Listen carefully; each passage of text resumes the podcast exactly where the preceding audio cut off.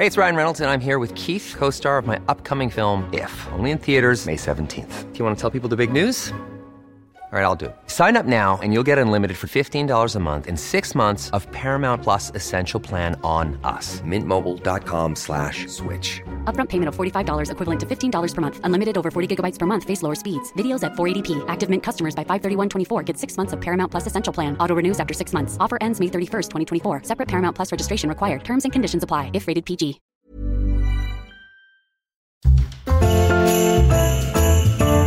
Heraldo Radio, la H se lee, se comparte, se ve y ahora también se escucha.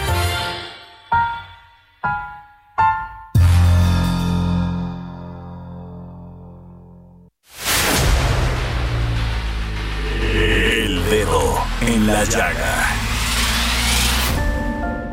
Había una vez un mundo en el que nadie creía. Un país de historias inexplicables. Una nación con personajes asombrosos. Santo Tomás tenía razón. Hay que ver para creer. El México increíble, las verdades que duelen, la voz de los que callan, el dedo en la llaga. Infórmate, diviértete, enójate y vuelve a empezar. El Heraldo Radio presenta El Dedo en la Llaga con Adriana Delgado. ¿Cómo olvidar tu pelo? ¿Cómo olvidar tu aroma? Si aún navega en mis labios el sabor de tu boca. Cada piba que pase con un libro en la mano me traerá tu nombre como en aquel verano. Hey, hey, hey.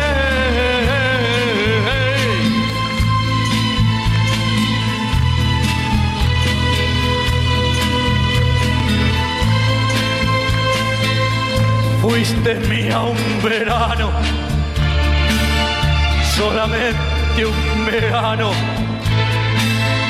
Yo no olvido la playa, ni aquel viejo café, ni aquel pájaro herido. Y no se ría, no se ría. Así iniciamos este dedo en la llaga. Lo que están escuchando ustedes es nada más y nada menos que Javier Milei, actual presidente electo en Argentina. Con esta canción, Fuiste mía un verano. Casi como también Samuel García, fuiste mía candidatura por un mes o cinco días. Cinco días, sí. Y bueno, es que Javier Milei, pues es apasionado de la música de este cantautor Leonardo Fabio, que también fue director de cine, productor cinematográfico, guionista, militante y político argentino. Y bueno, pues también Milei le hace a la cantada. Solamente un verano. Escúchelo usted, pensé que me la iban a poner de fondo, pero no, me la quitaron. Y bueno, pues este, nos vamos a nuestro primer resumen informativo con el gran Héctor Vieira.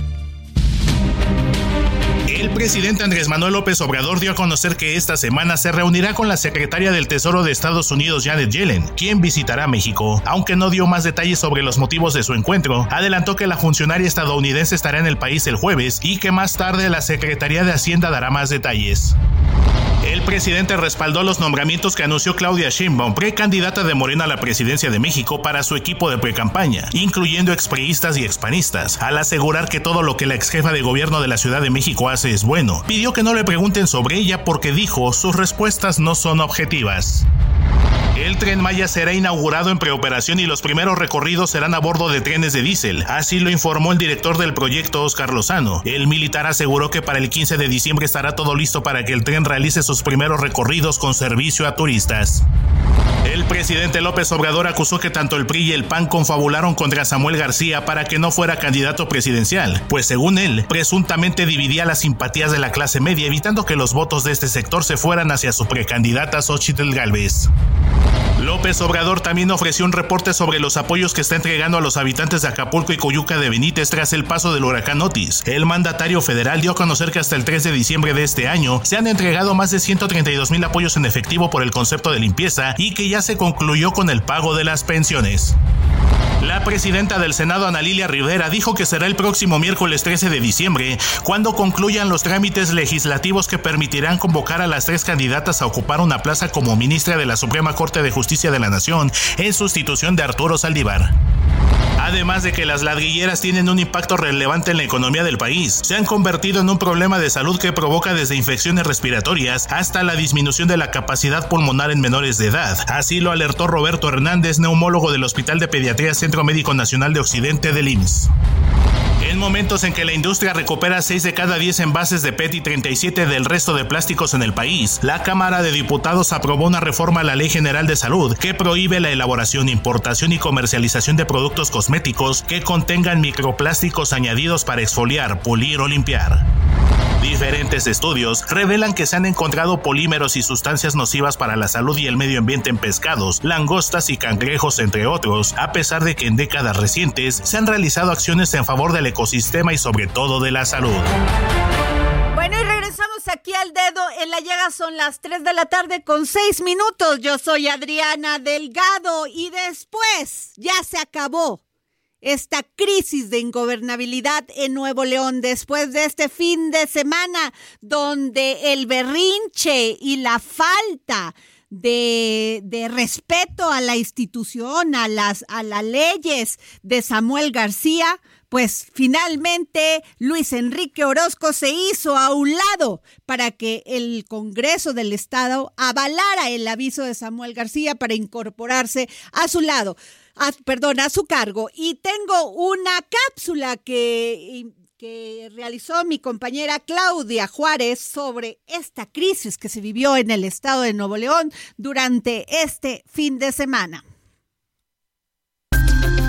Parece que llegó a su fin la crisis de gobernabilidad que se vivió en el estado de Nuevo León los últimos días tras tener a cargo a dos gobernadores, Samuel García y Luis Enrique Orozco, por la licencia que había solicitado previamente Samuel García. Finalmente, Mauro Guerra, presidente del Congreso de Nuevo León, dijo que en medio de una crisis de ingobernabilidad, el gobernador interino Luis Orozco decidió hacerse a un lado para procesar el regreso de Samuel García al gobierno de Nuevo León. Y es que este entramado político, histórico y hay que decirlo bastante penoso, inició la noche ya casi madrugada del sábado, cuando Samuel García anunció que retomaba sus funciones como gobernador constitucional del estado de Nuevo León, renunciando así a su aspiración presidencial.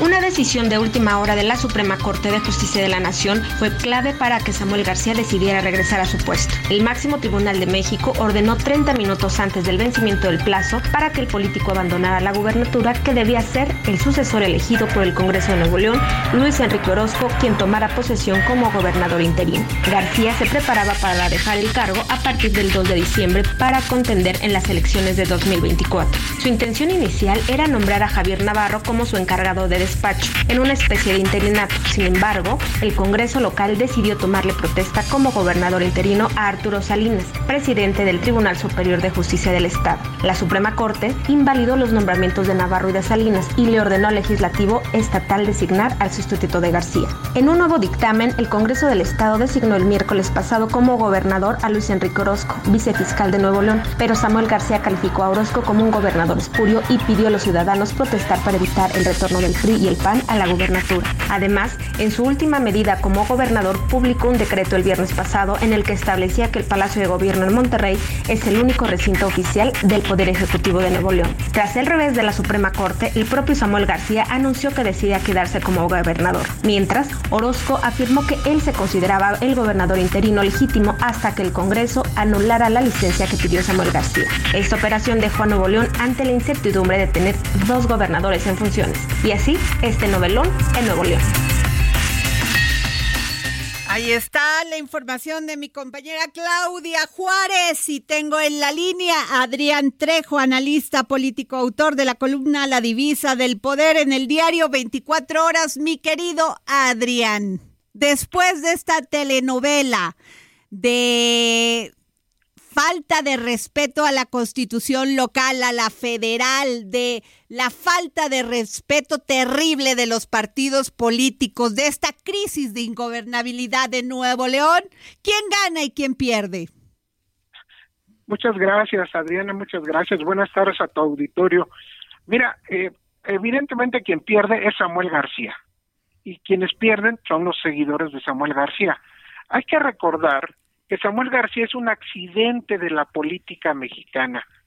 Eh, déjame hacer brevemente la historia de Samuel García. Samuel García fue candidato a gobernador eh, y competía junto con eh, Fernando Larrazábal del PAN, Adrián de la Garza del PRI y con Clara Luz Flores Carrales por Morena. En esa en esa elección Clara Luz iba en primer lugar eh, Morena iba en primer lugar, hasta que Adrián de la Garza presentó un video, eh, el candidato del PRI presentó un video en el que se veía a Clara Luz en una conversación muy amigable con Kate Ranieri. No sé si recuerdas, este líder de la secta eh, NXI eh, VM que eh, tenía esclavas sexuales y, cosas de ese tipo.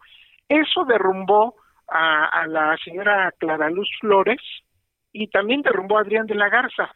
En, en, en un efecto de rebote, la, gente, la gente de Nuevo León, entonces aplicó un voto de castigo al PAN, perdóname, al PRI y, al, y a Morena por este pleito, y Samuel García, que iba en el cuarto lugar sin ninguna posibilidad de ganar la elección, sorprendentemente gana la elección por el voto de castigo de los eh, nuevos leoneses a estos dos partidos.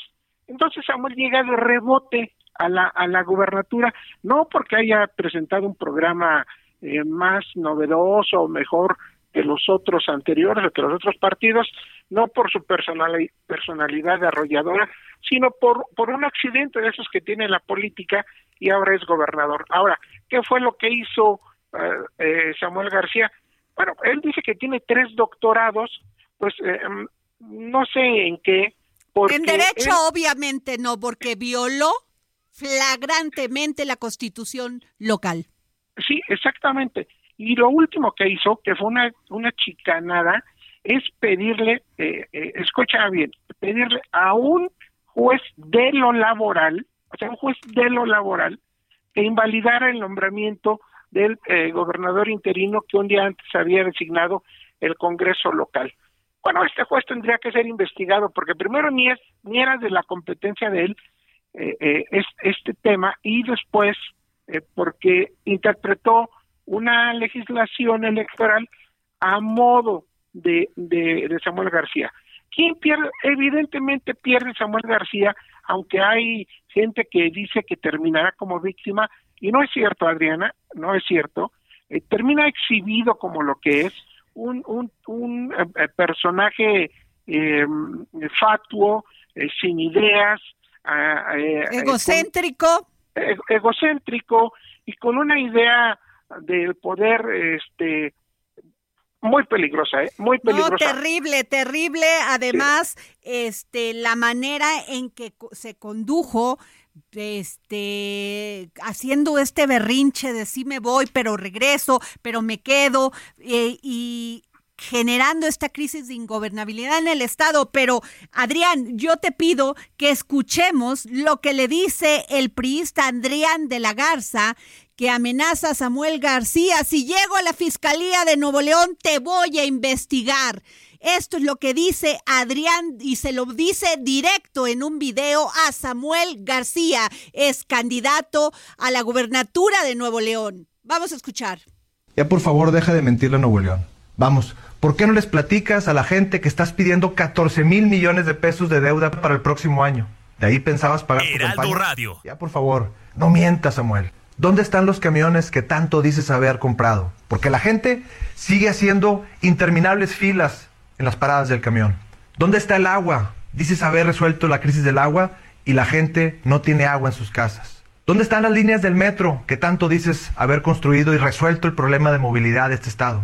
¿Dónde está la seguridad que le prometiste a la gente de Nuevo León? ¿Dónde está el aire limpio? Explícale a Nuevo León por qué el despacho de tu papá cobra sumas millonarias a proveedores que cobran cientos de millones de pesos del gobierno del estado, que por cierto son millones de pesos que derivan de los impuestos que nos cobran a todos los ciudadanos. En los últimos días se derrumbó tu credibilidad. Tu palabra no tiene valor. Los dos más altos tribunales de este país exhibieron tus mentiras y tu incompetencia. Todo esto te llevó a consecuencias tan desastrosas que hasta tu partido te lo ha señalado. Soy un hombre de derecho y respeto las instituciones. Esto fue lo que dijo Adrián de la Garza. Sí. Por eso no se quiso ir. ¿Cómo ves? Pues mira, el, el, el pleito entre Samuel García y Adrián de la Garza estriba en el hecho de que el Congreso de Nuevo León, eh, el Congreso de Nuevo León está integrado por 42 diputados, 25 suman la mayoría del PRI y el PAN, 11 tiene Morena y solo 3 tiene el MC. Eso, eso nos da una idea de la fuerza real que tiene eh, eh, Samuel García en el Congreso. Bueno, el, la mayoría del PRI y el PAN eh, votaron porque Adrián de la Garza fuera el fiscal del Estado hace unos meses y ese nombramiento fue vetado por, eh, por Samuel García, tiene esa facultad de veto, pero entonces se, se, ha generado ese pleito entre el Congreso y entre el, el Ejecutivo. Pero además, quiero decirte una cosa, Samuel García ha retenido ilegalmente los recursos que le corresponden a los municipios gobernados por la oposición, es decir, por PAN, por el y, por el PRI en la periferia de, de, de Monterrey. Eso ha hecho que no haya comunicación ni posibilidad de acuerdo entre ambos poderes. Eh, al final de cuentas, eh, Adriana, y, volviendo al origen de tu pregunta, ¿quién perdió? Me parece que el, el que perdió fue Samuel García, perdió el MC, evidentemente, y quienes ganan son los ciudadanos del Estado que pudieron conocer de cuerpo completo a su actual gobernador. Pero a ver, este, esto es muy importante porque Samuel García hasta las 11.59 estaba decidido a irse a la, a la precampaña por Movimiento Ciudadano para la presidencia de la República. Ahora, ¿qué fue lo que hizo que desistiera de esto? precisamente estas acusaciones de Adrián de la Garza, ¿dónde está el metro? ¿Dónde está el agua? ¿Dónde está el dinero que pediste, 14 mil millones para endeudar a los nuevoleonenses? ¿Qué fue? Mira, evidentemente, eh, él eh, está protegiendo sus intereses. Había dentro del de, de frente opositor, había la, decisión, primero, de no autorizarle la licencia. Y después, en una operación este, me parece que bien pensada de parte de la oposición, dije, vamos a darle la licencia, son seis meses, nos toca imponer eh, o, o, designar al, al, interino, y en una de esas ya nos regresa Samuel García y nos quedamos nosotros con la administración. Ahora, ¿qué, qué es la, la, la pregunta que le hacía Adrián de la Garza? Me parece que es muy válida, y, y no solo de la Garza, sino también los panistas y muchos ciudadanos, ¿por qué si su administración es tan inmaculada como él dice, pues qué, qué miedo tenía de que un interino que no fuera de su grupo se hiciera cargo del gobierno seis meses, ¿no? Esa es la pregunta. ¿Qué era, cuál era el miedo de que un interino que no fuera de su grupo o que no fuera de su gabinete gobernara seis meses la entidad? Pues son preguntas que, que habría, habría que profundizar en este más más adelante, aunque también hay que eh, recordar que ayer Samuel García denunció que, que el PRI le había pedido 2.500 millones de pesos, eh, nombrar al fiscal general del Estado, eh, que no pagaran impuestos por cinco años, y es una denuncia grave, pero como no lo hace con nombres, y por qué, eh, la, la gran pregunta es, ¿por qué si recibió ese tipo de chantajes, por qué no los denunció en su momento y solo hasta que se vio perdido sale a hacer esas declaraciones. Bueno, la diputada local del PRI, Lorena de la Garza, dijo que, que Samuel García quiso extorsionar, extorsionar a los legisladores a cambio de probar su licencia, incluso que les ofreció hasta nueve millones de pesos. Sí, exacto. Ese es, eh, eh, por eso yo digo que el que quedó exhibido en esta en este novelón, como bien eh, tituló la reportera, eh, que escuchamos antes del comentario, pues eh, exhibe esas cosas que tiene la política, pero yo, yo sí creo que, mm, dice Samuel García que nos vemos en el 2030, me parece que no le va a alcanzar, que la exhibida que se dio eh, lo, lo, muestra como un, una persona egocéntrica, como bien decías, y, y, y totalmente irrespetuosa de las leyes que, que, él tendría que cumplir y hacer cumplir. A ver, Adrián Trejo, tú que eres un experto, eres un gran analista político. ¿Qué va a pasar con Movimiento Ciudadano? Dante hoy este dijo, nos vamos a esperar hasta el 4 de enero para nombrar a nuestro candidato. Ah, bueno, mira, eso es muy interesante. o candidata.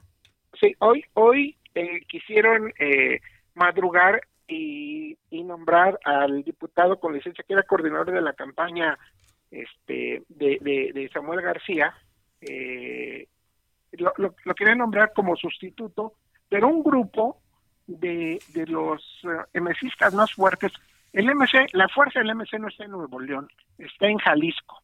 Jalisco es, es la ah, mantiene la fuerza de, digamos que, que el 70% de la fuerza del MC radica en Jalisco. Y ese grupo dijo que no, que no. Álvarez Maínez, a Jorge Álvarez Maínez, querían dar un, un este, ¿cómo le madruguete. Exacto, un, madruguete. madruguete. Ahora, ¿qué es lo que puede pasar? Bueno, cuando se inscribieron los todos los aspirantes a la a la precandidatura presidencial del MC, eh, a todos los descalificaron, a todos, y al único que dejaron este viable fue a Samuel García. Entonces, en este momento no tienen precandidatos porque, de acuerdo a sus estatutos y de acuerdo al reglamento que, que, que, mandan al INE, pues no hay manera de que en este momento puedan eh, sustituirlo. Entonces, se tienen que esperar a que, a que acabe el periodo de, pre, precampañas que termine en enero y en febrero inicia un periodo de intercampañas y es ahí donde va a aparecer el candidato del MC solo hay dos posibilidades, que sea el propio Dante Delgado y que se sacrifique para ser que eh, candidato presidencial o eh, eh, Álvarez Maínez que, que, que en este momento pues muy poca gente lo conoce, muy poca gente lo conoce. Nadie, o sea, perdón, lo conocemos que nos dedicamos a la información y estamos inmiscuidos en el tema político, pero de ahí en fuera la ciudadanía ni sabe quién es, ni sabe que es diputado. No, no, el, el, el, la otra posibilidad es que fuera Enrique Alfaro, pero Alfaro dijo, yo ahorita no juego. Pero además Alfaro tenía razón. Siempre lo dijo. Como, igual que Colosio Junior, o sea, eh, Luis Donaldo Colosio eh, Junior dijo, no es el tiempo de Samuel, no es nuestro tiempo, hay que esperar, nos falta experiencia, tenemos que adquirir más conocimiento sobre la administración pública y bueno, pues los resultados los, tenemos a la Ahora, ¿tú crees, este, eh, Samuel García era candidato de Dante Delgado? No, no, no. No, mire, ahí, qué bueno que haces esa pregunta porque es muy precisa, Adriana. Durante todo este sainete que duró 15 días, ¿cuándo viste tú o, la, o el auditorio, cuándo vimos que Dante Delgado saliera en respaldo del gobernador de Nuevo León? Yo, yo tengo la respuesta. Ni una. Ni una vez salió a respaldar, ni con un tuit, ni con un eh, ni con un mensaje o un boletín de prensa este condenando los ataques a, a, su a su gobernador, no. No era el candidato de, de Dante, eso está perfectamente claro, pero pues Dante lo, lo dejó morir, lo dejó que se, se, ahorcara con su propia lengua. Y además que lo utilizaran. Porque Samuel García hizo esto porque tenía el respaldo de de los Alguien de, muy poderoso. Nacional, de Palacio Nacional. Alguien muy poderoso. Así pero, es. pero no era de Dante Delgado.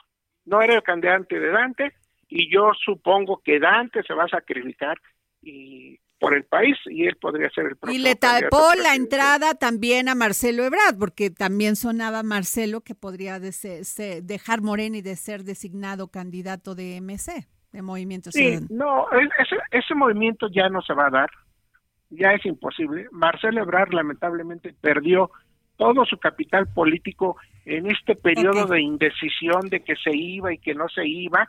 Si él se hubiera ido un día después de haber denunciado que le habían hecho trampa, hubiera conservado un capital político muy alto. En ese momento, Marcelo Adrián, nos viene la guillotina. Gracias, querido Adrián. Discúlpame que te corte así y nos vamos a un corte y regresamos. Era tu nombre como en aquel verano. Sigue a Adriana Delgado en su cuenta de Twitter arroba Adri Delgado Ruiz. Además, te invitamos a enviar tus opiniones y comentarios en texto o por mensaje de audio a través de WhatsApp al 55 2544 3334. Y si quieres escuchar El Dedo en la Llaga de El Heraldo Radio, en cualquier momento y donde quiera que te encuentres, descarga el podcast disponible en Spotify y iTunes.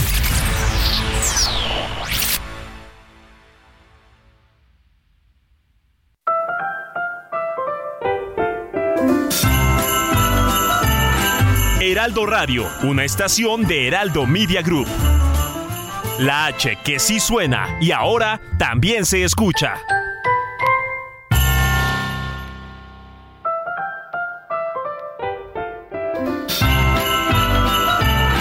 Heraldo Radio, una estación de Heraldo Media Group. La H que sí suena y ahora también se escucha.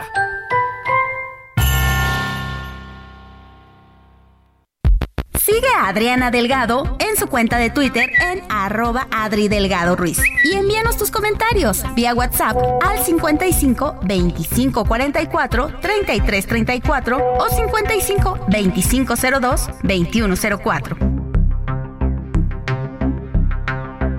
Adriana Delgado, entrevista en exclusiva al historiador y divulgador cultural Enrique Ortiz García. Tienes tres libros. También. Todos de la conquista, de lo prehispánico, de qué pasó con nuestros antepasados. Efectivamente. Antes, durante y después de la conquista de los españoles en 1521. Sí, efectivamente, ya son tres libros principalmente enfocados en el mundo prehispánico, ¿no? La primera novela histórica, Las Águilas de Tenochtitlan, publicada por Grijalvo, donde no hay conquistadores, porque yo creo firmemente que para escribir novela, cuento, fábula de los antiguos mesoamericanos no es necesario que siempre esté ese contrapeso o la presencia europea, porque estas culturas fueron tan ricas, las más importantes de América en su momento, que merecen la pena que se narre cómo era la vida en ellas, qué hicieron, cómo eran sus ciudades y su historia. El segundo, El mundo prehispánico para gente con prisa, de Editorial Planeta, en el cual se narra la vida cotidiana en Tenochtitlan. Y finalmente, este año, eh, recién salidito del horno, eh, La última victoria mexica, una novela sobre Hey, it's Ryan Reynolds, and I'm here with Keith, co star of my upcoming film, If, only in theaters, May 17th. Do you want to tell people the big news? All right, I'll do it. Sign up now and you'll get unlimited for $15 a month in six months of Paramount Plus Essential Plan on us. Mintmobile.com slash switch. Upfront payment of $45 equivalent to $15 per month. Unlimited over 40 gigabytes per month. Face lower speeds. Videos at 480p. Active Mint customers by 531.24 get six months of Paramount Plus Essential Plan. Auto renews after six months. Offer ends May 31st, 2024. Separate Paramount Plus registration required. Terms and conditions apply if rated PG. La Noche Triste, en la cual aunque suene un poco contradictorio, se narra la vida cotidiana durante la conquista de Tenochtitlan. Esos tres años que van de 1519 a 1521. Jueves, 10.30 de la noche, El Dedo en la Llaga, Heraldo Televisión. Y regresamos aquí al dedo en la llaga. Soy Adriana Delgado. Son las 3 de la tarde con 32 minutos y abríguese. Porque Un nuevo sistema frontal número 13 se extenderá con características de estacionario sobre el sureste mexicano y la zona de toda esta zona de Campeche y continuará interactuando con el abundante ingreso de humedad generado por la corriente en chorro subtropical y con un canal de baja presión en niveles medios y altos. Eh, previéndose lluvias puntuales torrenciales en Veracruz, Chiapas y Tabasco, lluvias puntuales intensas en Oaxaca, Campeche y Yucatán y muy fuertes en Puebla. Además, la masa de aire frío asociada mantendrá eventos de norte con ranchas de viento de 70 a 90 kilómetros en el istmo de Tehuantepec. Se va a sentir frío. Abríguese, porque además en estos momentos, pues bueno, la gripe, la influenza, y además le recuerdo que se tiene usted que vacunar para prever una posible enfermedad y que se agrave. Y nos vamos a nuestro segundo resumen informativo con el gran Héctor Vieira. Ministro de la Suprema Corte de Justicia de la Nación, Mario Pardo, propuso revisar el caso de Carla Yesenia Gómez, asesinada en 2018 en Tuxtla Gutiérrez, Chiapas, para que sea juzgado como feminicidio. El impartidor de justicia presentó un proyecto a sus compañeros de la primera sala para que el asunto sea llevado a juicio con perspectiva de género y reclasificado, lo que aumentaría la sentencia contra el presunto responsable.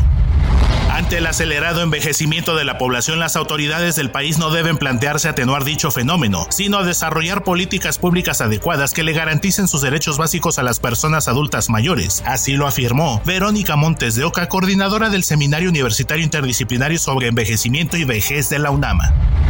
La cervecera Grupo Modelo redujo durante los pasados dos años sus compras a miles de campesinos en México que cultivan cebada maltera, porque la transnacional ha adquirido ese grano esencial para la fabricación de su producto en Australia y otros países, así lo afirmó Ricardo Canales, presidente nacional del sistema Producto Cebada. Felipe Castro de la Paz, capitán del yate Aca Rey, y quien se encontraba reportado como desaparecido desde el paso del huracán Otis en Acapulco el pasado 25 de octubre, fue localizado sin vida. Las autoridades han entregado el cuerpo a sus familiares después de más de 30 días de búsqueda. Descanse en paz. Un tiburón atacó y mató a una turista cuando se encontraba en las playas del centro turístico de Melaque, perteneciente al municipio de Cihuatlán en la costa de Puerto Vallarta en Jalisco. El presidente municipal emesista de Cuautitlán de García Barragán, Jesús Delgado Camberos, rechazó estar involucrado en el homicidio del ambientalista Higinio Trinidad de la Cruz, quien se oponía a la operación de la minera Ternium en la región. El edil dijo que colabora con las autoridades y destacó que el 24 de noviembre, fecha en que desapareció el activista, él se encontraba en Guadalajara atendiendo asuntos relacionados con su administración. Cuando una mujer lidera el área financiera de una empresa en los 24 meses posteriores al nombramiento, las compañías presentaron un aumento del 20% en el precio de las acciones, un alza del 6% en la rentabilidad y del 8% más en los rendimientos. Así lo demuestra el reporte cuando las mujeres lideran las empresas ganan de la agencia de calificación de riesgos Standard Poor's. El peso inició la sesión de este lunes con una depreciación del 0.44%, equivalente a 7.5 centavos, cotizándose alrededor de 17 pesos con 26 centavos por dólar, con el tipo de cambio tocando un mínimo de 17 pesos con 18 centavos y un máximo de 17 pesos con 31 centavos por unidad. Y bueno, regresamos aquí al dedo en la llaga y tengo en la línea al licenciado Manuel Espinosa, presidente de Productos Cebada Durango. ¿Cómo está, don Manuel? Eh, grave crisis en la que se encuentran los productores de cebada en este país. ¿Qué tal? Buenas tardes. Buenas tardes. Un saludo por ahí a todo el auditorio. Eh, bien, el tema de cebada sí es importante también para el desarrollo de, nuestros campos agrícolas, principalmente como fuente de ingresos para nuestros productores, que al ser un cultivo de, de agricultura por contrato, pues nos genera una expectativa alta sin embargo, en los últimos años, pues no se nos ha cumplido por ahí por parte de las cerveceras. O sea, producen ustedes alrededor de 600 mil toneladas de cebada anualmente y no les están comprando eso cuando ya había acuerdos. ¿Es así? Miren, este, tenemos dos, dos cerveceras que son las preponderantes en el país, que es Heineken México y Grupo Modelo. Con, ambas tenemos un contrato aproximadamente de 160 mil toneladas anuales. E, ese es el contrato que se hizo en otoño-invierno. Sin embargo, ahorita por cuestiones de sequía la baja producción y sobre todo el alza en, los costos de producción que traemos, pues es que, estamos por ahí pidiendo que se nos suba esa superficie o, que se nos contrate un poquito más de tonelaje en la compra. Ahora, dígame una cosa, estas empresas, según la información que yo tengo, han condicionado a los agricultores a adquirir maquinaria especializada y realizar inversiones adicionales. Bueno, en el caso de Durango no se está dando el caso así, porque, por ejemplo, Durango, eh, la siembra de cebada la hacemos como reconversión de cultivo, ya que somos un estado frijolero principalmente. Pero en estados como lo es Hidalgo, que son más cebaderos, inclusive que siembran cebada sin contrato, es donde se está dando este fenómeno, que, que, que les están solicitando hagan inversiones extras principalmente para obtener algún beneficio como son las bonificaciones que dan ambas empresas. Y este, a ver, y esta importación que se hace de Australia de la cebada, ¿por qué no comprar en México y en Australia? Mira, se, eh, nosotros el, el, temor que tenemos en, en la disminución del contrato de la superficie. Un ejemplo, Grupo Modelo contrataba igual alrededor de 160 mil toneladas al año a la compra. Este año ofertó 120 mil. Es decir, esas 40 mil toneladas de cebada, si sabemos que la producción de cerveza cada vez aumenta, quiere decir que esas faltantes de, de materia prima, ¿de dónde la iban a obtener? Si bien el dato que tenemos no es que estén importando cebada, sino que ya están importando malta. Recordemos y, aclaramos por ahí a nuestros amigos del auditorio que, que la, la, malta es el producto de las que se obtiene de la cebada, es decir, a la cebada en grano, a la cebada de campo, le hacemos un proceso y lo transformamos en malta. Y la malta es la materia prima para la fabricación de la cerveza. Ok. Bueno, pues espero que se solucione esta situación, este, don Manuel Espinosa, presidente del Producto Cebada Durango quiero hacer un reconocimiento también a gobierno federal a través de nuestro secretario Víctor Manuel Villalobos, quien él ha sido el enlace con las cerveceras para que se logren estas, si no cuando menos eh, las negociaciones se están dando en su mesa y ha sido ha sido partidario en eso. Este, eh, ese es el reconocimiento, ya que por ejemplo, cuando nosotros acudimos solos a las cerveceras, pues somos ignorados. Ahorita tenemos otro tema pendiente que se está generando en estos días, que es el tema de la compra, es el tema de la compra o del precio de la cebada, pero en la cosecha otoño-invierno, que está por comenzar y esta la entregamos a las cerveceras entrando el año. Pues muchas gracias por tomarnos la llamada, don Manuel Espinosa. Gracias. A las órdenes y un saludo. Muchas gracias. Bueno, pues les recomiendo que escuchen este podcast de llamado Chain Boom o Chain Bomb, como ustedes quieran. Está disponible en todas las plataformas de streaming como Spotify y el canal de YouTube, donde Claudia Chainbaum platica con varias este, influencers, personajes. En este caso, pues tocó el, el, el le tocó la estar con Esther Ortega, y que tiene, es muy famosa influencer en TikTok, y Yaxira Handal, y habló, fíjense que habló de un tema sobre eh, la, la, misoginia que hemos sufrido algunas mujeres, las posiciones, estas actitudes machistas, sino Claudia Chainbaum también reveló episodios de acoso por parte de un maestro en la universidad. Ante esto, inició un movimiento junto con sus compañeras para que corrieran al maestro, resaltando la necesidad de tomar una posición firme contra el abuso del poder.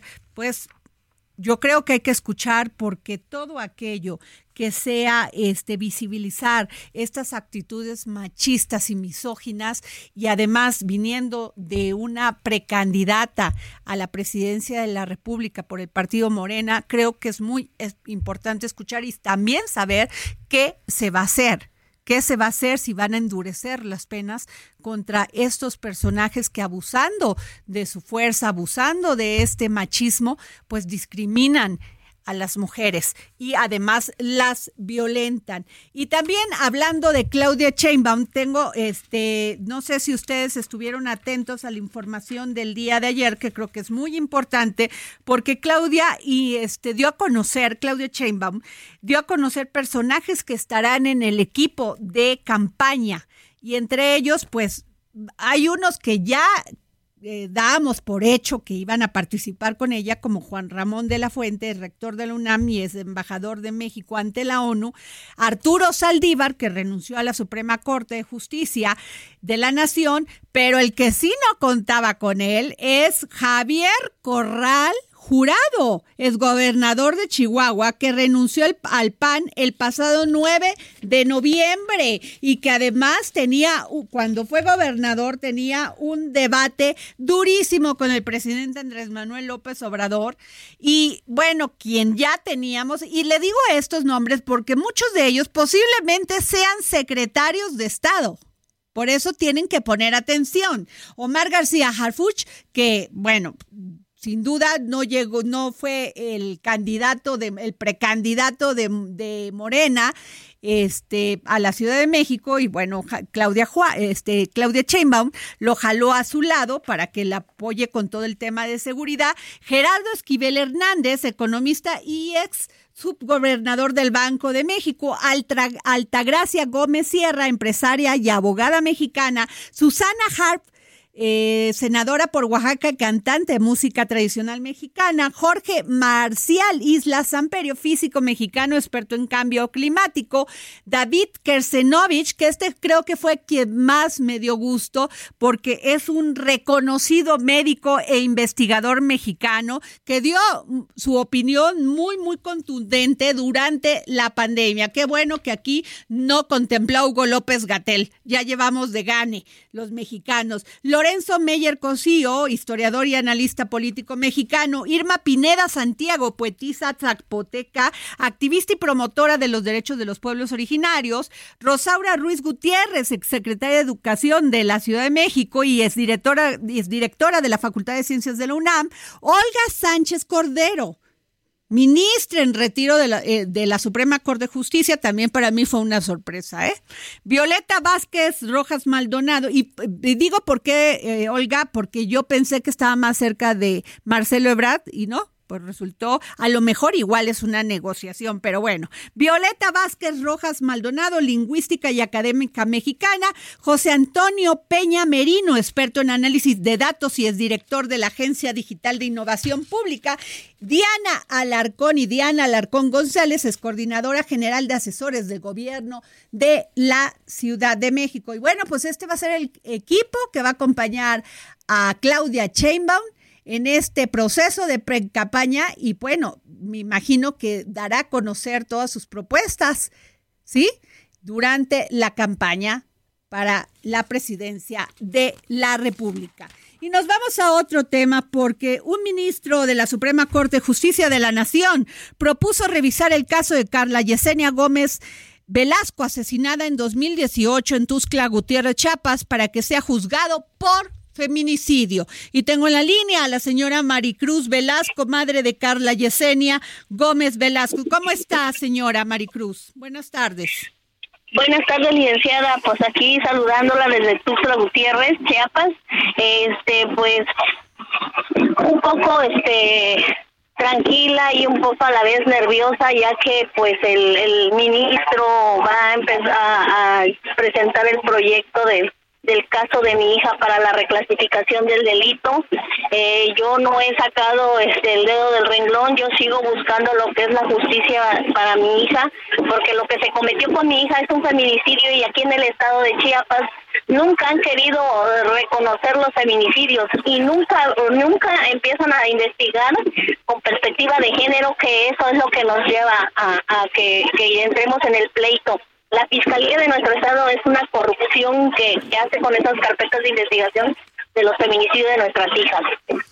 Doña Maricruz Velasco, madre de Carla Yesenia Gómez Velasco, el ministro que está eh, que el ministro eh, que propuso revisar el caso es el, el ministro Mario Pardo Rebolledo, ¿es así? Así es. Y esto es porque ustedes buscan que se reclasifique a feminicidio, que fue lo que sucedió. Así es, lo que yo peleo es la reclasificación del delito porque aquí en el estado de Chiapas no lo de, no, no lo pusieron como feminicidio, sino lo dejan como homicidio doloso. Cuando mi hija fue golpeada brutalmente, ya casi agonizando la sacan a tirar a las afueras de la calle y le pasan el carro encima todavía para hacernos creer a nosotros que este mi hija se había caído del carro y sin querer la pasaron a traer. Sí, entonces, eso es a lo que yo he peleado durante ya cerca de seis años por este tema de, que no es cierto. A mi mi hija fue violentada, mi hija fue violada, mi hija la asesinaron brutalmente. Entonces yo no voy a parar este, de seguir luchando. Yo he dicho que pues aunque ya sean ante la Suprema Corte, voy a esperar la resolución a ver a qué nos lleva. Mañana precisamente quiero salir desde aquí otra vez de Chiapas hasta la Ciudad de México para el día 6 estar presente a las afueras. dígame una cosa, eh, eh, habían, le habían dado 11 años de prisión a este delincuente, a este homicida. Así es, 11 años y le dejan como homicidio doloso, la cual yo no estoy de acuerdo, es por eso que yo sigo peleando, porque no se vale que nos hayan hecho ahora sí toda esta manipulación, que nos hayan este ahora sí que llevado eh, todo este caminar, este diacrucis que yo he vivido durante cerca de seis años por el feminicidio de mi hija. Yo he hecho la investigación, he caminado, he hecho todo tipo de, de cosas para que se esclarezca el feminicidio de mi hija. Yo sé que con todo lo que hago, mire, licenciada, no voy a recuperar a mi hija, no, la voy a regresar viva, pero yo creo que como padres tenemos derecho de saber la verdad y que los desgraciados asesinos paguen realmente con una pena. Que la verdad valga valga la pena y no volver a repetir un feminicidio más, porque lo primero que te dicen que como es su primera vez, le dan este les perdonan, o sea que los asesinos tienen más derecho que una madre víctima en lo que está peleando. Qué triste, doña doña Maricruz Velasco, porque muchas madres ante el dolor ante el dolor y ante pues todo lo que tienen que pasar después de, de, perder a un ser querido y sobre todo a su hija, pues se quedan sin, sin poder hacer nada. Usted no, usted luchó, usted exigió y se logró que el ministro pues presente este proyecto para reclasificar el delito. ¿Qué le han dicho, qué le dijeron en su momento las autoridades de la Fiscalía de, Chiapas? En su momento, cuando mi hija fue este, asesinada, el mismo fiscal de homicidios y feminicidios, en ese momento quien estaba enfrente, que era Luis Alberto Sánchez Sánchez, y no me da miedo decirle el nombre, porque lo tengo bien presente, él mismo habló muy mal de mi hija, la rectimizó ya estando muerta mi hija que si sabíamos cómo estaba de borracha, que mi hija se había caído del carro por andar ebria. Entonces prácticamente dijo que ella se merecía esa muerte, cuando nosotros lo único que estábamos gritando y pidiendo es que se buscara al asesino porque mi hija fue violentada. ¿Cómo es posible que yo, en mi dolor de ver a mi hija muerta sin vida, yo pude darme cuenta que mi hija fue brutalmente asesinada y ellos que son las autoridades y se supone que tienen todo ese perfil para poder este, investigar, no se hayan dado cuenta que mi hija fue violentada. Entonces, es algo que la verdad peleamos con el estado de Chiapas, que tienen tanta gente trabajando en las fiscalías, tanta gente inepta que no sabe hacer su trabajo. No conocen ni la razón de género.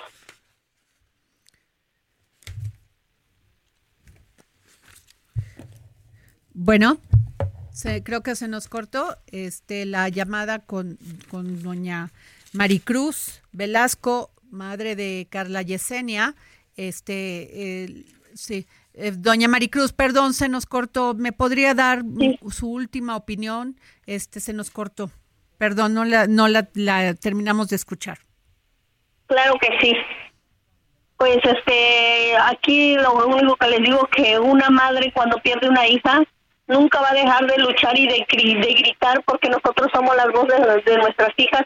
Y algo que he dicho, que no van a tener la comodidad ya de nuestro silencio, nosotros vamos a gritar, vamos a salir a tomar las calles, a, comer, a, a quebrar, a romper y a quemar si tiene uno que llegar hasta esa necesidad para que seamos escuchadas como madres víctimas de feminicidio, que luchamos día a día tanto con la corrupción de la fiscalía, tanto como los gobiernos que, que hoy nos imparte esa justicia.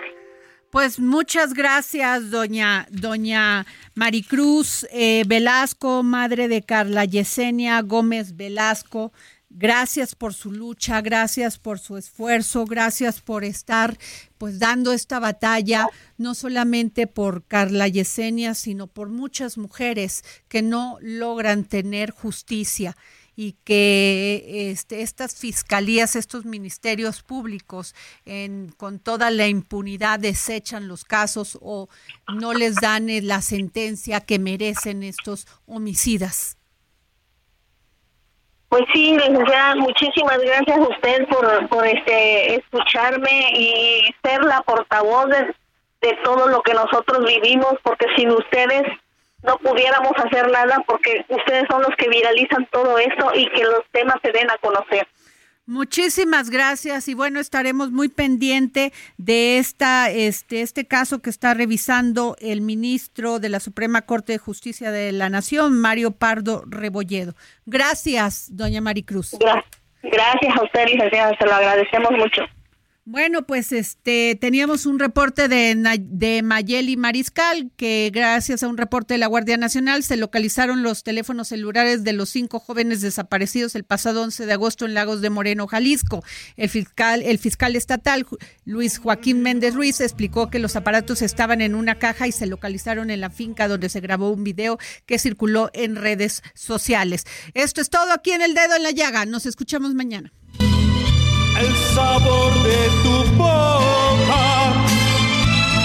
Cada que pase. El Heraldo Radio presentó El Dedo en la Llaga con Adriana Delgado.